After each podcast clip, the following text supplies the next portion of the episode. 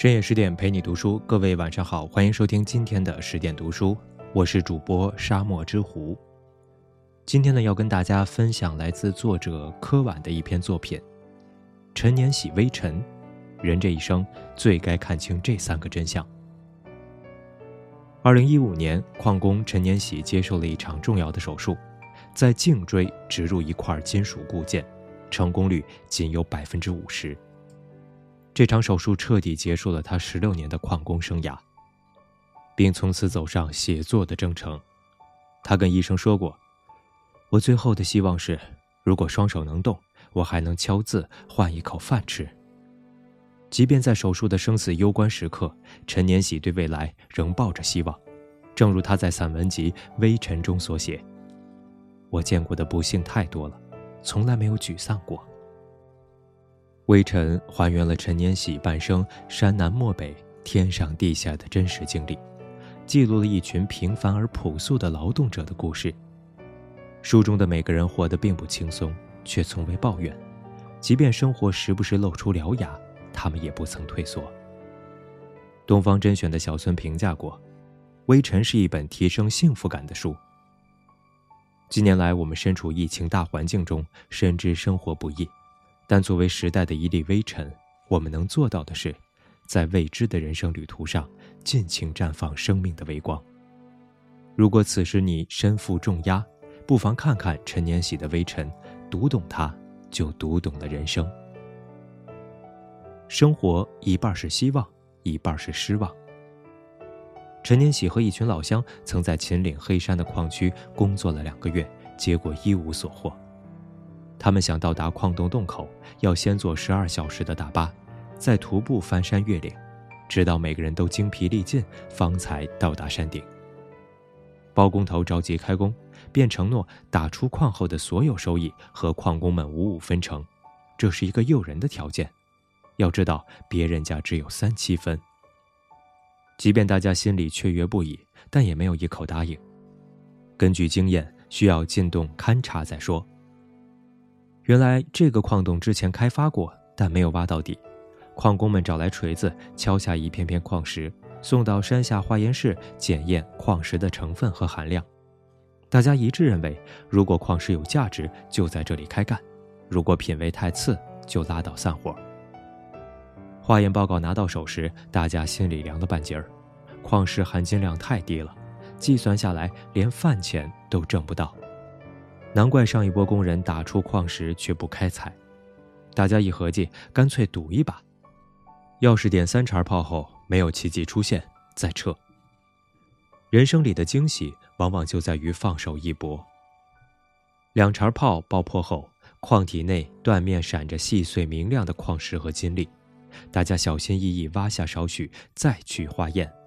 第二次化验报告的数据显示，矿石的质量极好，这下发财了。矿工们火速开矿，日夜赶工，身上仿佛有使不完的劲儿。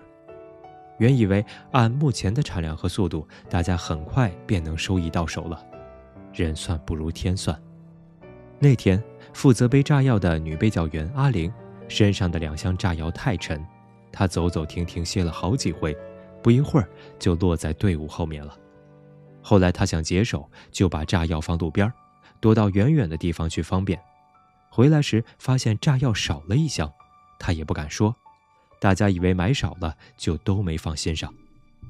不久后，一伙偷矿贼落网，交代了炸药的来历，查到最后，阿玲被拘留。黑山矿洞对炸药材料管理登记不严，也难辞其咎，被永久贴上了封条。大家本想赚个盆满钵满，一夜间只能空手而归。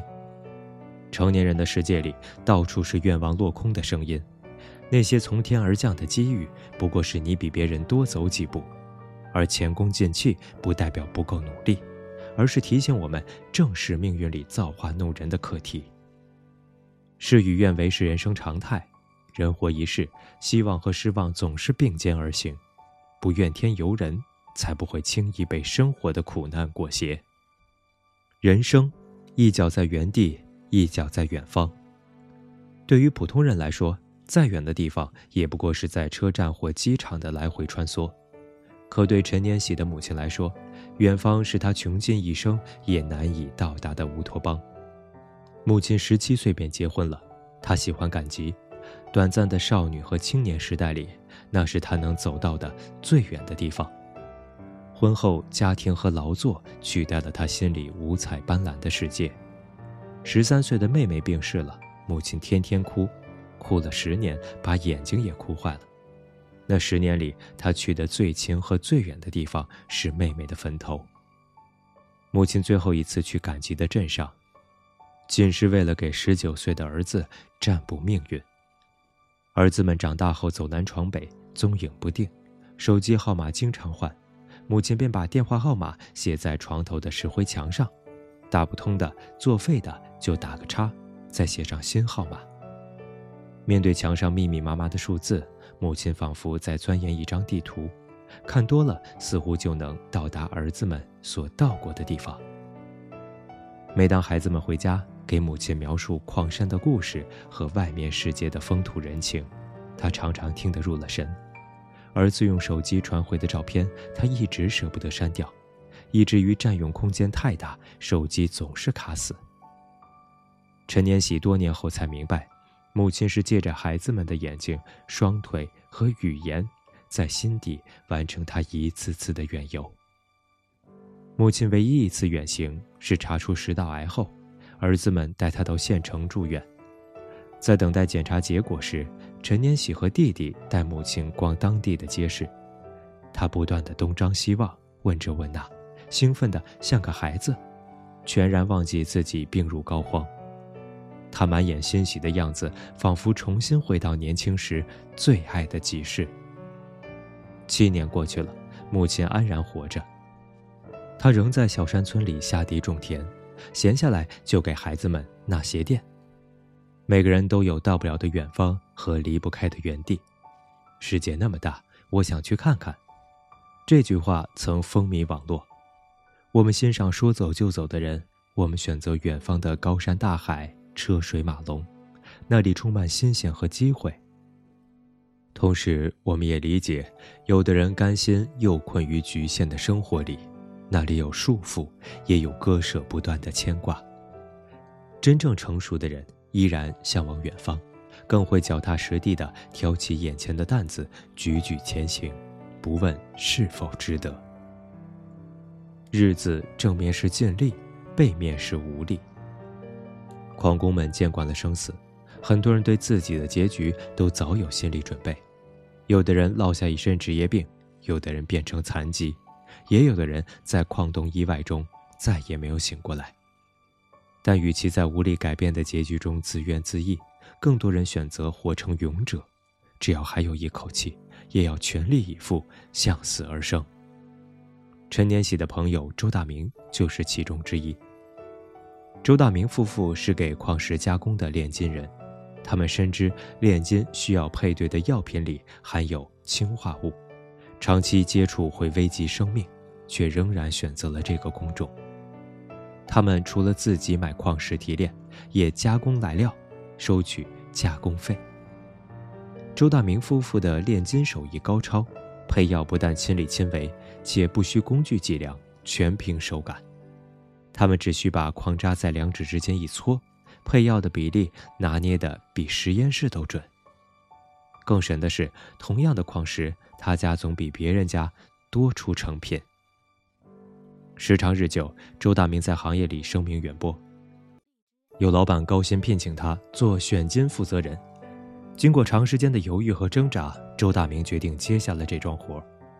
周大明十分敬业，昼夜守在矿洞里，只为更快更好地完成工作。就算身体发出氰化物中毒的警报。咳嗽一天比一天严重，他也没有放弃工作的念头。他早就知道自己在和死神抢时间了。后来，周大明离开了矿洞，重新经营家里的炼金碾坊。他的身体已经不行了，花光了十几年的积蓄也没有好转。孩子们辍学在家，生活的重担压在了妻子身上。多年后，陈年喜在矿洞上遇到周大明的妻子，他的头上已有白发。陈年喜闻到他身上跟周大明一样散发着苦杏仁香，那是氰化物的味道。人这一生选择一条路，就是选择一种结局。生命短暂而宝贵，不是所有的事都能盘算得失后才着手行动。既然退也不是，停也不行，那就走下去看看。当走到无能为力时，至少一路过来已用尽全力，人生已无遗憾。陈年喜在《微尘》中的自序中写道：“这是一本生命的书，也是死亡的书，归根到底是一本生活的书。生活从不对谁手下留情。”二零二零年，陈年喜确诊为不可逆的尘肺病。矿工常见的三种职业病，他都占了。可他并没有消沉，而是带着病痛，用笔和心记下成尘往事，作为对自己和时间的一点交代。看完《微尘》，书中每个平凡如你我的人物，一次次让人陷入沉思。众生皆苦，倘若眼到之处只有苦，那人生定会错过甜。如果人生之路选无可选，不妨尝试爱我所选。不是所有人生赢家都笼罩在光芒万丈里，那些面对命运暴击时从不卑躬屈膝的人，更让人肃然起敬。庆幸迷茫半生的你我，终于懂得幸福不是得到很多，而是埋怨很少。好了，这就是今天的十点读书，更多美文请继续关注十点读书，也欢迎把我们推荐给身边的朋友和家人。一起在阅读里成为更好的自己。